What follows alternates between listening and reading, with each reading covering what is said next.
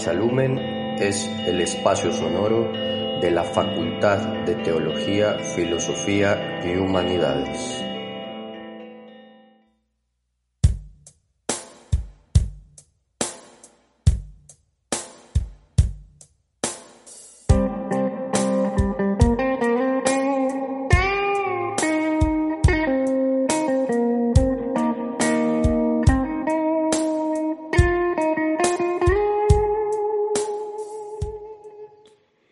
Nuestro programa de Pachalumen, esta vez hablaremos acerca del proceso de paz que se firmó entre la guerrilla de las FARC y el gobierno de Colombia en cabeza del presidente Juan Manuel Santos.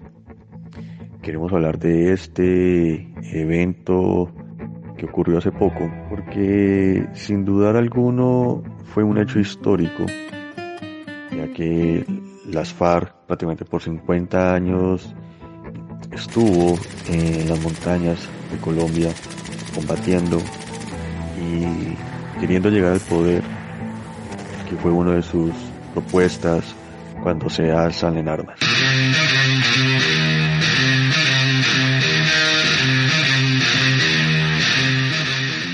Todo eso tiene también un antecedente, por qué se conforma la guerrilla de las FARC. Entonces, Pachalumen buscaremos hablar acerca del proceso de paz. Hablar acerca del hecho histórico, cómo sucede y finalmente qué ha pasado desde que se firmó el proceso de paz.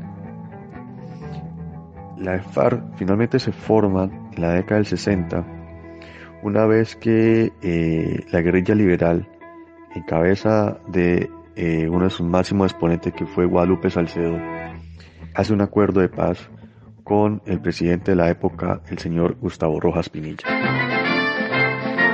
Gustavo Rojas Pinilla hace un, acuerdo de paz con la guerrilla liberal.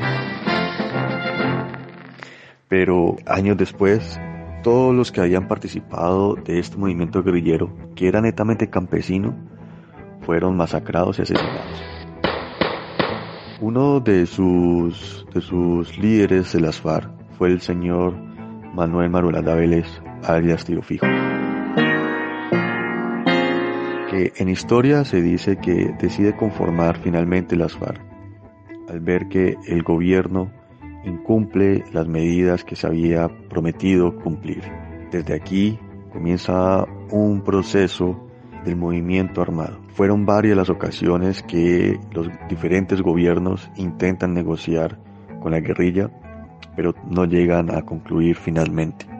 Uno de los más acordados es el proceso que se hace en el 2000 con el señor presidente Andrés Pastrana Arango, del cual hay una imagen muy, muy recordada y es la silla vacía. Cuando el señor Tiro Fijo deja plantado al presidente y los rumores que se decían por el que no asistió fue porque le decían que era una trampa y que ese día lo iban a capturar razón por lo que el secretario de las FARC decide no asistir a la reunión. Finalmente, el 26 de agosto del 2012, en cabeza del señor presidente Santos en Colombia, se firma el primer acuerdo para empezar las negociaciones, que seis meses antes ya habían empezado, pero que habían sido confidenciales, porque habían empezado el 23 de febrero. El acuerdo se lleva a cabo entonces en Cuba.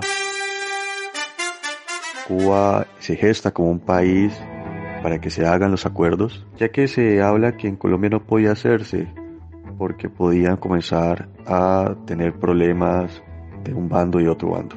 Entonces deciden tener un país que sea neutro y permita a los negociadores tener la posibilidad de sentarse a hablar tranquilamente. Al primer encuentro por parte de las FARC asistieron Mauricio Jaramillo y Rodrigo Granda como cabeza de delegación. Después estuvo también en cabeza de Timochenko. Este asume el cargo después del asesinato con un bombardeo que eh, recibe Alfonso Cano. Estuvo también eh, en la parte técnica el señor Marcos Calarcá, Andrés París, Hermes Aguilar y por parte del gobierno estaba el señor Sergio Aramillo y Frank Perro, acompañados por Enrique Santos, Alejandro Eder y Jaime Albeday. Es así como a partir de este momento que serían los acercamientos para el acuerdo de paz.